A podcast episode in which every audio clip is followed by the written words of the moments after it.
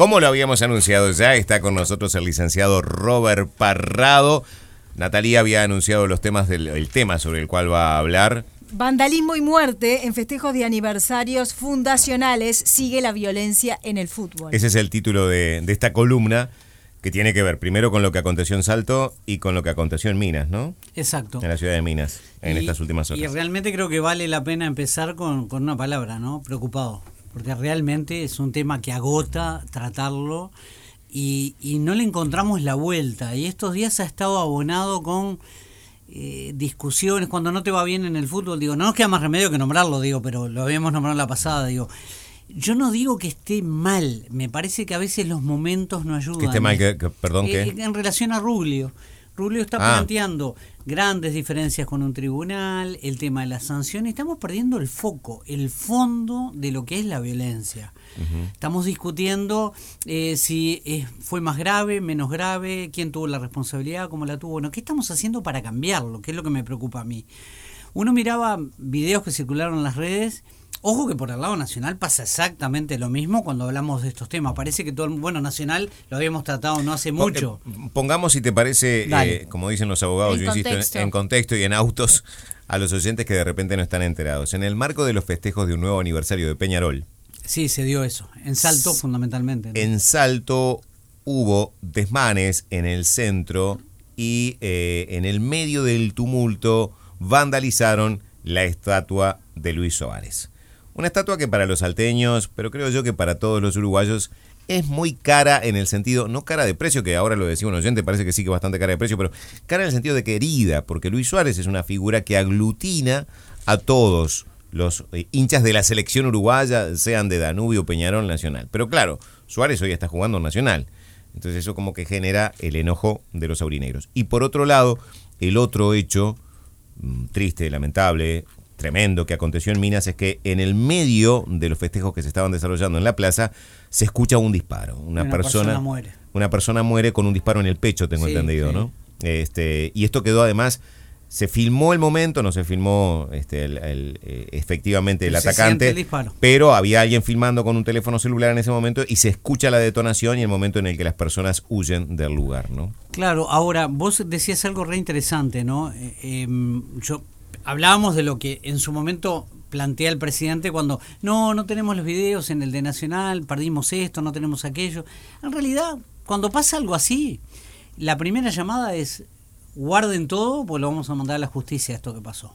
No puede pasar que, ah, hasta que no nos pidan no tenemos. Más o menos parecería que pasó eso. Ruglio eh, es, defiende a Peñarol, obviamente, lo está planteando como una defensa cerrada, no nos va bien. Y bueno, Nacional alguna vez no le fue bien, a Peñarol no le va bien.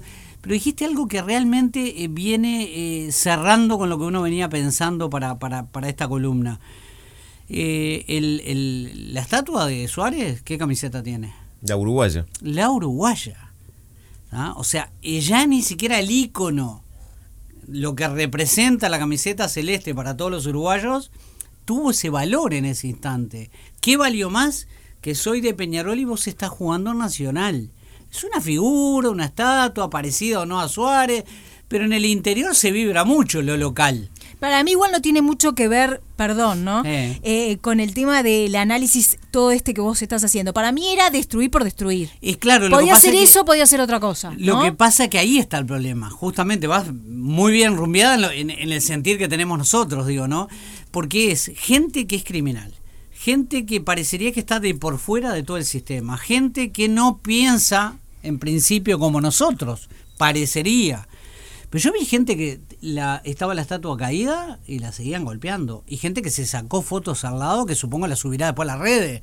Digo, Es ahora, tremendo, es tremendo. terrible eso. Tremendo. Porque llega un momento que, imagínate que, a ver, Robert, hincha de Nacional, Robert Parrado, ¿no? Hincha de Nacional, no, nunca te pregunté qué cuadro eras vos. Siempre digo que soy de la selección uruguaya. En realidad, al igual que en la política, no es que justo no. nombré a Robert, no, ¿viste? pero vos sabés que te voy a decir una cosa. Este, al igual que en la política, Eh, yo no me ciño a doctrinas ni a dogmas. claro. A mí me pasa igual. Eh, Es decir, este, el fútbol no- desde chico no lo viví con la intensidad que se vive de repente en la capital o en familias donde son muy futboleros.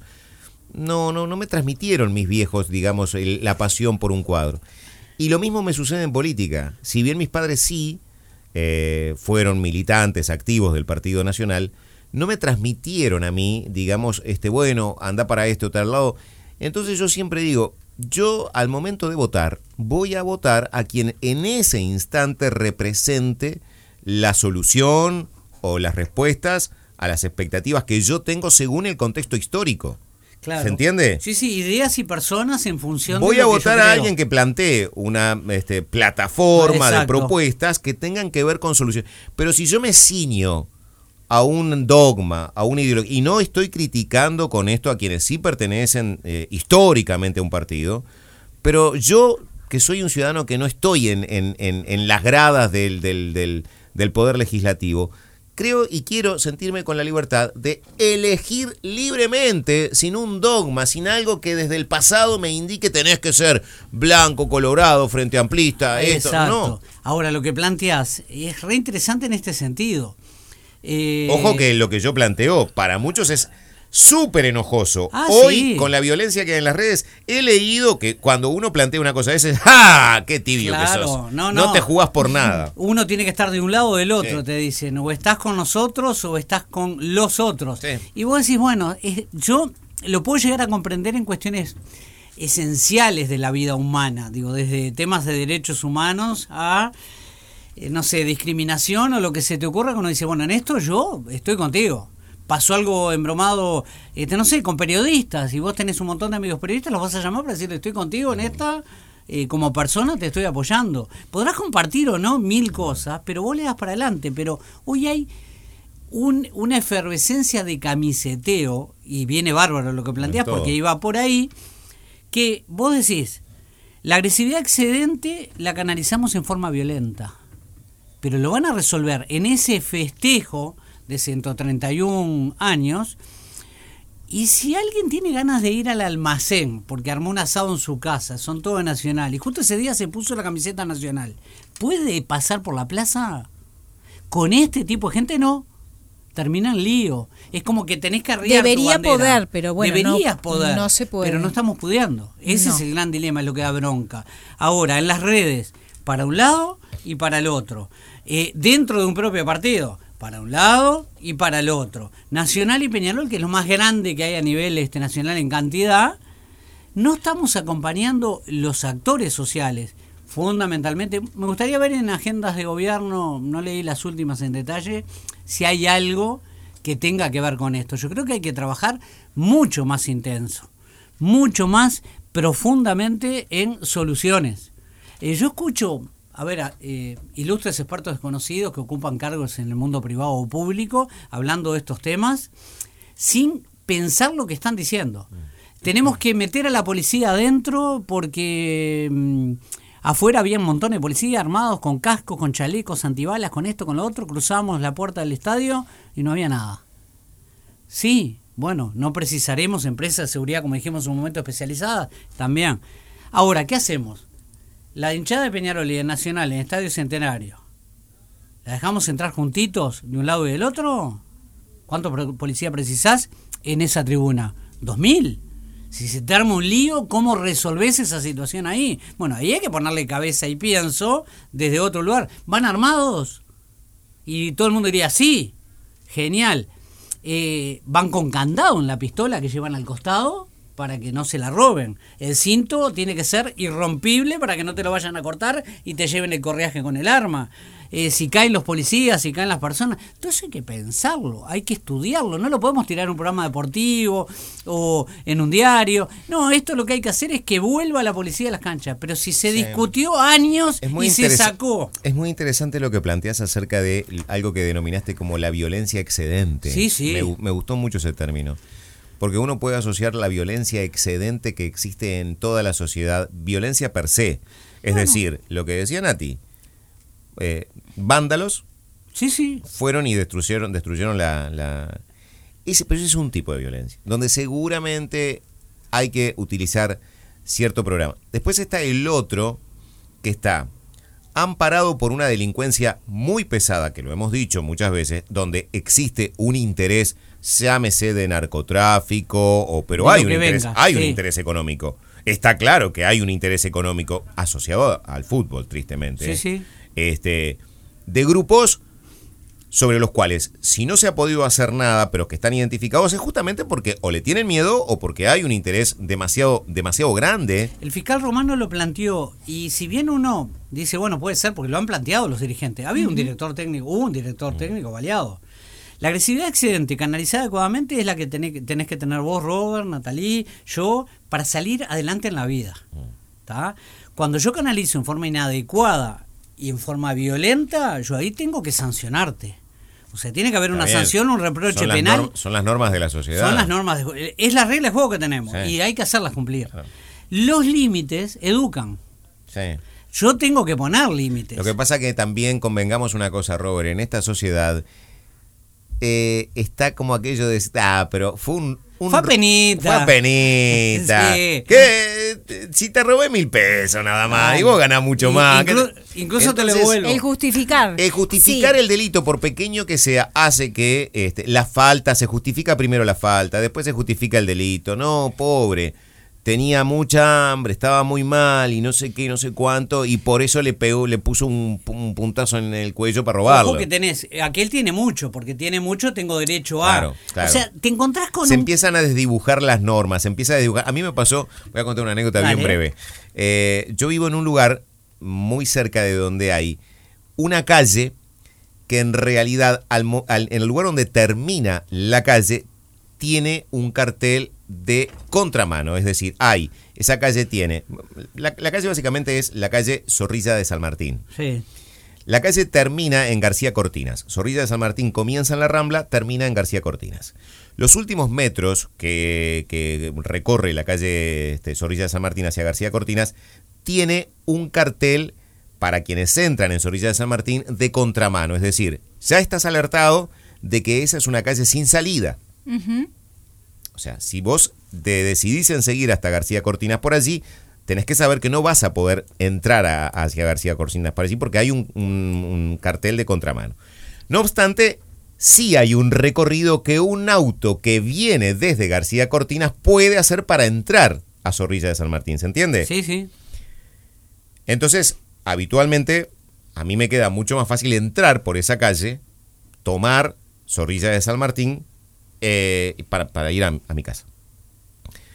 Me pasa que sistemáticamente desatienden el cartel de, este, además es una calle muy Contramano, de sí. contramano o de, de- de- de- Y de si la sale primera uno, no entras vos. Y no, entonces ¿qué pasa? Vos te quedas trancado en García Cortinas Claro. con todo el malón de autos que te viene o desde la Rambla o de la salida del shopping o de la salida del... Que es la del costado del shopping, Ahí sí. está. Te quedas trancado porque viene alguien saliendo a contramano de una calle que no puede, porque además ya el dibujo de la calle Sí, te, sí, te sí, complica para salir hacia García Cortinas, ¿no? Entonces, yo sinceramente este, mm, le, le hago señas a las personas cuando me meto ahí, viene alguien con contramano, le hago señas que, que me deje pasar, porque la, que está, la persona que está equivocada es la que viene en contramano.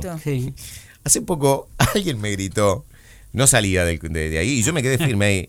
Entonces me grita, ¿qué? ¿Acaso nunca cometiste una infracción vos? Naturalizando que, bueno, a ver, no seas nabo, es una pequeña infracción, no va a pasar nada. Y así la vida va girando en este país. Y así nos vamos volviendo laxos en el cumplimiento de la norma. Normas que están escritas o que están señalizadas en este caso, y de las otras que no están escritas, pero que ten- sabemos que tenemos que cumplirlas Pero y que no las nos, o- cumplimos. nos obliga a todas las partes. Ejemplo, pusiste un ejemplo, estaciono para venir ahora al programa. El cuidacoche me dice, córralo, córralo. Miro, quería que lo apretara al que estaba delante. ¿Qué pasa si viene uno atrás? Porque es lo que buscaba que le quedara espacio atrás para otro auto más. Y se le ocurre apretarme también a mí. Quedo yo apretado adelante, apretado atrás. Si tengo suerte de saber quién es el dueño del auto, porque el cuidacoche, vamos a creer que se preocupa de eso, bárbaro, lo voy a buscar y capaz que me lo corre al lugar donde hay estacionamiento un poquito para atrás para que yo pueda salir. Si no, te voy a tener que hacer 189.824 maniobras de un centímetro hasta que Para pueda salir. salir. Eso es mi regla, porque yo tengo libreta, tenés el auto, sabés cuánto más o menos precisas para moverte. Yo entiendo la situación del cuidacoche, pero ahí tiene que haber determinadas reglas. ¿Es cuidacoche formal o no? Y eso hace a la convivencia, que ahí nos metemos en el otro tema. Yo puedo salir con mi bandera, eh, puedo ponerme la camiseta Peñarol, de Nacional. Hubo discusiones en Uruguay por el cambio de camiseta de Gargano y de Suárez. Dirigentes enojadísimos, jugadores históricos diciendo eso va en contra de la historia de Peñarol. Para mí fue un gesto maravilloso que lo hubiese hecho en el medio de la cancha. El gesto del intercambio de las camisetas. Claro. No así que lo cuestionaran los dirigentes. Exacto, Claro, está en la tapa exacto. libre, ¿no? Una cosa insólita. Fue insólito. Entonces, insólita. cuando uno ve esto, después se dan esos efectos de violencia y no nos estamos dando cuenta. Primero que no estamos poniendo límites, que los límites educan. Que tenemos que entender dónde estamos parados nosotros como sociedad y qué queremos. ¿Cuáles son las reglas que tenemos? A ver, yo cuestioné horrores en su momento que se sacara la policía de- del interior del estadio. Eh, el argumento era que muchos policías se dedicaban a, los fenómenos deportivos y se, dist- se se distraían los esfuerzos este, de lo que tenía que hacerse en la ciudad. Y sí, algo de eso iba a pasar, pero había sido siempre así. A propósito de poner Sí. límites, ¿es descabellado pensar que en algún momento se puede decir, bueno, señores, hasta acá llegamos porque esto avanza en vez de retroceder? Seis meses eh, se juega el fútbol sin, eh, sin público. Y después vemos, porque hacemos un partido y hay incidentes y no hay más. Claro. Esto, es como, esto es como un recreo. Dos se portaron mal, toda la clase se queda sin recreo. Claro, eh, si estás en el gobierno puede haber alguna autoridad que te diga, le estamos ganando a los delincuentes, no podemos este, dar una marcha atrás, que uno lo comparte y dice, bueno, al final tenemos que enfrentar esto para cambiarlo, yo hasta ahí te la llevo. Pero dame el argumento de cómo lo vamos a hacer. Pero por el otro lado dice, bueno, la policía tiene que entrar. Sí, pero acordate que hoy el que está en oposición fue el que sacó la policía del estadio. Pero lo que plantea Natalí también tiene el tema, me imagino yo, del ingreso económico Claro, a, la- tiene a que las ver con arcas- intereses a las económicos. arcas de los, de Pero los- eso de los sin, clubes. sin duda, En Nacional y Peñarol mueven. Claro. Los demás mueven poquito, pero mueven. Pero es donde hay más incidentes. Claro, en Nacional y Peñarol tenés el gran lío, pero ahí ya tenés. La persona que murió en la Plaza de Minas, era de Nacional, de Peñarol, vendía droga, tuvo un problema, un conflicto interpersonal, no sabemos. Abona lo que hemos dicho hasta el cansancio. No te quedes solo con el fútbol. No. El fútbol impacta en el barrio, en tus líos personales, en tus historias este, de deudas por algún tipo de... No solo narcotráfico, puedes dedicarte a otra cosa. Bueno, pero arrancar por algo por lo menos. Pero ¿no? empezar a hacer algo. Ahora, ¿cómo lo atacamos? Y bueno, hay lugares donde no basta con buena onda. Eh, no voy a decir lo que decía un legislador histórico que era, no, hay que entrar a sangre y fuego, no, no, y vos te bancás los daños colaterales y todo lo que pueda pasar Tampoco y es víctimas eso. inocentes, No, tampoco. que no, por supuesto que Entonces no. lo que sí tenemos que hacer es a eso darle carne, que en algún momento se planteó así. Por eso me gustó lo que decías vos, depende de quién lo diga, como lo diga y lo que haga, yo lo apoyo. Ahora, darle carne, ¿qué es? Que esté el Banco República, que haya una oficina del Banco República, que haya una del correo, que esté bomberos en forma adecuada, que pueda entrar un taxi, una ambulancia, que la caminería sea acorde, que no haya puntos ciegos de lo que venga, que colaboremos en mejorar esa estructura. No es solo tiro una calle porque no quiero que haya narcotráfico. No, la tiro porque es bueno para ti, por si hay un parto o un accidente en uno de tus hijos. Ese tipo de cosas, yo las tengo que empezar a pensar ahora. En su momento le decíamos al Ministerio de Interior, vale para hoy, ¿no? Eh, hay permisos que se piden, bomberos te habilita un comercio, tenés que tener este, extintores, eh, salida de emergencia, te van a decir cómo hacerlo para que quede todo en regla. Cuando vos haces un, un, un espacio eh, donde hay un complejo habitacional grande que va a tener, no sé, imagínate que hacemos de nuevo un parque posada. Yo tengo que analizar por dónde se entra, cómo se entra, qué respuesta te doy, cuántos policías preciso en la zona en función de la cantidad de núcleos habitacionales, de población que va a vivir. Entonces eso merece un estudio. ¿No debería tener el ministerio un servicio donde habilite de la misma forma que se habilita una construcción por otros actores el tema seguridad? Sí. Ahora, eh, ¿los espectáculos deportivos son privados? Sí. ¿Y? Es tan relevante Nacional y Peñarol y el fútbol para los uruguayos que vamos a tener que tener algo que nos haga la diferencia. Ahora, ahí es donde yo veo el problema. Por eso digo que preocupa, molesta, en broma, eh, eh, te pone en una posición espantosa, porque vos decís, esto podríamos estar haciendo algo. Y de repente estamos distraídos, pegándonos entre nosotros, y todos vivimos en la misma sociedad. Eh, mi hijo tiene 15, nunca fue al estadio. Nunca, pero nunca. ¿Es futbolero? Le encanta. Y además ahora viste que son internacionales. El mío es de Nacional y de Boca. Claro. Y Mirá yo qué, digo, qué extraña combinación. Claro, esa. medio, ¿viste? Es rara. Entonces, este. Sería eh, más lógico pensar que es de River. Que fuera de River, ¿viste? Pero entonces está con la. Y ojo, el humor en casa está de boca. De boca, ¿estás seguro? Tiene pelota boca, pidió camiseta boca. Entonces empezás con esas conversaciones y vos decís, mi cuñado es de Peñarol. Y lo invitó a ir al campeón del siglo. Y que vaya, está bueno. Porque va a haber un estadio, Claro. eh, lo va a disfrutar.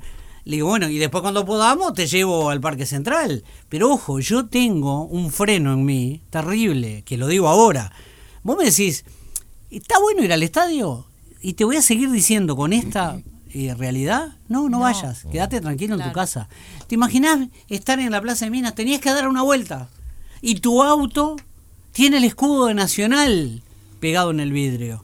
De la misma forma que me rompiste una estatua, capaz que me rompes el parabrisas. Sí. Y a mí me cuesta el Hay parabrisas. amigos que están poniendo. No, no- Innecesariamente, no claro. quiero dar específicamente los hechos porque si no van a decir que estoy diciendo de un lado y del otro, pero están hablando de la vandalización de aquellos espacios vinculados a eh, partidos o, o- u homenajes, en fin, eh, cómo se vandalizan también esos espacios públicos, ¿no? Este, gente que de repente es referente de uno u otro partido político o que fue referente Totalmente de uno u otro acuerdo. partido político y vandalizaron ese espacio. Lo Sí. vandalizaron con, con agresión, de una manera... Este, Pintando, rompiendo, Pintando, sí. rompiendo, espacios de, Es recuerdo. es- eso impacta además en otro valor que es trascendente para nosotros. Lo que es la democracia, lo que significa nuestra república. Ya es como que ni siquiera, o sea, olvídate la constitución, o sea, es como que ese valor ya no está. Entonces, todo eso hace mucho daño, pero muchísimo daño. Ahora, yo vandalizo. Bueno, ¿qué decía la, la- una ley primigenia, aquella de erradicación de la violencia en el deporte, que era maravilloso el título? Antes, durante y después. ¿No tendremos que ampliar algo que diga que todo lo relacionado con tiene que ver? Esa gente que hizo pomada la estatua de Suárez, ¿entrará en la lista negra? Entrará al estadio en el futuro, el que se sacó la fotito y probablemente la subió, que fue el que vi que me llamó la atención, con el dedito para arriba más, otro golpeándola después que estaba caída, todos los que pasaban sin intervenir, porque vos acompañás esa lógica. Ahora, si querías pararlo, tus pares, ¿te apoyarían?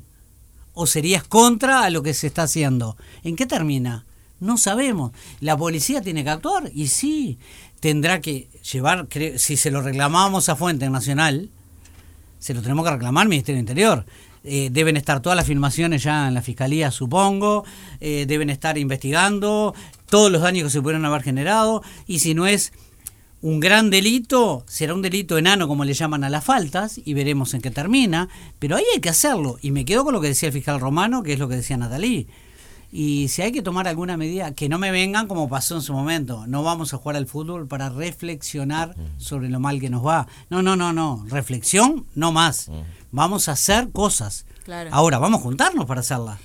Creo que Eh, pasa por ahí. Fernando de Floría nos escribe y dice, Parrado, yo pienso que habría que implementar el servicio militar obligatorio. Pua, no, ahí se- No, eh, no. lo dejamos para otro día, porque Sí, eso sí, yo tengo obvio, posición a modo de complicada. titular, a modo de titular No, nomás. claro. El servicio militar obligatorio en Uruguay existe, no se aplica. La norma está. Pero yo a lo que voy es, tampoco estuve de acuerdo cuando Manini decía de que en el ejército se formara este, a los adolescentes. Yo creo que cada cosa tiene que estar en su lugar. Que sí tiene que ver, y eso eh, hoy yo los- lo afirmo y lo he afirmado siempre, que tiene que ver con una cuestión de educación, sí, por supuesto. Límites, ah, claro. formación. Digo, a muchos de nosotros de repente nos enseñaron de chicos o nos marcaron los límites entre cómo hacer para manejar nuestra frustración.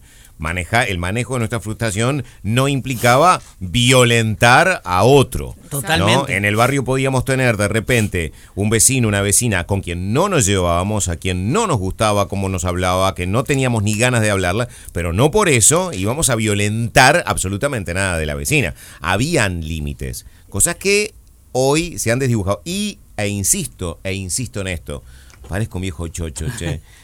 este aparatito que tengo en mi mano, el teléfono celular con sus redes sociales, Sí. ha- se, se ha vuelto en el amplificador de la violencia. Porque además es una cuestión de no terminar. Eh, Robert Parrado publica...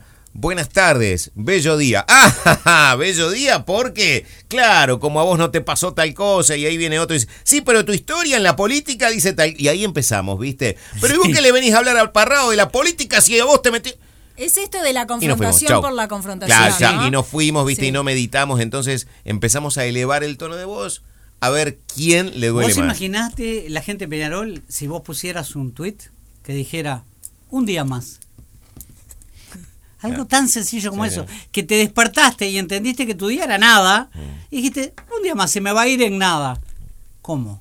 ¿Estás invisibilizando nuestro Sí. festejo? Si vos como hincha de Nacional lo hicieras, vos que ya ¡Fua! te... Ya quedás. No, no, no lo vayas a escribir, Robert. no, no lo voy a te, poner. quer- te queremos Lo- tener en no, 15 días de lo vuelta pusimos por ejemplo. acá. Y dejo la última idea. Sí. En vez del servicio militar obligatorio, nosotros tendríamos que tener en Uruguay algo que yo vi en Argentina, eh, en Buenos Aires, que me pareció genial, una unidad de contraventores. Ah, golpeaste lo de Suárez, la rompiste, es una falta porque no te voy a mandar preso porque capaz que no hay una denuncia eh, en ese nivel y no permite que yo tenga un reproche penal para mandarte con privación de libertad. Te hago cumplir cuatro horitas dos veces por semana en una unidad de contraventores, donde tenés un recinto, todo de material, con puertita de hierro, que tiene un candadito por fuera y lo sentís cuando se abre y cuando se cierra, y no pu- puedes llevar un libro y nada más. Sirve para eso, para temas de tránsito y algunas otras situaciones donde nuestra justicia hoy los manda a firmar en la seccional. En mis tiempos de subcomisario de guardia les prohibían ir a los partidos. Eh, vos los tenías que poner en el, car- el carcelaje, iban con el- los auriculares, se sentaban tranquilito, hasta el mate capaz que querían llevarse. No, tiene que sentirse y ahí sí cierro el rigor de que la norma se cumple. Ahora, vamos a ponerle onda. Pobre Norma en este país. Nos encontramos en 15 días. Gracias, será. Robert.